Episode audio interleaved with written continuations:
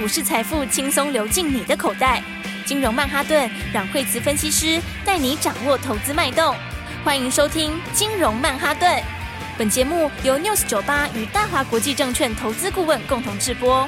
大华国际投顾一百零二年经管投顾新字第零零五号。欢迎收听金融曼哈顿，我是主持人 Ed。那我们今天邀请到的是我们的台股常胜军阮慧慈老师。哎，大家好，老师，美国联准会这个礼拜三又有事了，好像要准备召开联邦公开市场委员会，就是说七月二十六准备要再升一码。这不过这个好像大家都已经知道的事情，但是不是又影响到今天的台股？今天台股开盘蛮震荡的耶。哦，对，今天台股话开盘的话呢，就有小黑一下，好，但是呢，很快又翻红了，好，因为呃，上礼拜我们拉一个很长的下影线嘛，好，那么拉下影线之后的话呢，那么礼拜五的时候，美国股市这边，那道琼跟纳斯达克都是其实一个小涨一个小跌啦，好，那只有费半，好，费半，呃，但费半是前面拉回比较多的，好，所以的话，我们那天拉了下影线嘛，好，但是今天的话。哎，今天有个重点就是，那么看到今天比较讨厌的地方是什么呢？是台币今天哎，又有一点点。又贬回来了啊！又贬回来了，是走大怒神哎、欸，对不对？你看这段时间是一下打，一下子贬，然后一下子一下子又升值，好，那升的时候就几乎快要回到起涨点，嗯，那现在又贬回去的时候，已经又快要去创新高了，是对不对？所以这就是它起伏很大的时候，这个盘呢，当然呃，今天呃，哎，礼拜五拉下影线之后，今天就稍稍震荡一下，是，因为国际面上面来说的话，台币还是没有非常的稳定，好，那所以的话，当然就会呃，台股的话呢，指数上面就一下子不会冲。这么快是，但是呢，话虽然是这么讲，哈，但是呢，个股上面却是非常非常的活泼，对，因为的话呢，大家可以看到，就是，诶，资金来讲的话呢，今天还是集中在几个地方，哦，那当 AI，我们今天会谈一下，哈，AI 的话，呃，其实。我想 AI 的这一段路哈，那就是从今年年初开始一直到现在，好，那这个路的话，呃，到现在还在进行之中，好，但是呢，它的故事是每一阶段都有不同的故事，好，所以 AI 的话现在进入了 Part Two，也就是说，在前面大家都涨了之后，那现在第二轮谁要开始起涨呢？那我们上次也讲到说，真 AI 好，这后面的话呢，最容易创新高的，好，所以的话。AI 的地方来说的话呢，那看到今天哈，那其实的话，哎，有些股票还是非常非常的强势。是，大致上这样讲啊，好，当你 AI 大家都上来以后，那题材也都有反应过之后，那接下来就是看谁是进度最快的，就是呢，谁是接下来很快就要准备要出货的。好，那你出货的这个速度越快，比重越高，那当然它的个股就怎样，它的速度就会越来越快。是，老师，我们可以看到，就是说之前比较大牛股型的，像前一阵子大家也不断说技嘉会这样涨，哇，结果技嘉就惊惊涨。待会我们再来谈技嘉。那没想到我们的大哥华硕，哇，已经连续两根涨停了。那它是不是代表 AI 这个产业它会继续的续强，继续往前冲呢？就是说，新产业吼，常常都会新的应用，常常会让一些大牛翻身，哦，就会让呃一些本来本来没有新的生气的，突然之间就增加了新的生气。是，那其实长期来说，哈，如果 AI 应用越来越大的话，那其实最终它也会加速电脑的汰换了。哦，是对不对？你要最终如果应用越来越普及的话，那会其实也会加速它的更新潮啦。对啊，老师，我看现在华硕它也有 AI 伺服器，嗯，那好像就跟着技嘉的脚步往前走。对，因为一方面来说的话呢，你看它上个礼拜起涨的时候，它是在三百出头嘛，哦，大概三百一十几块钱。那但是它它的净值其实也是三百块啊。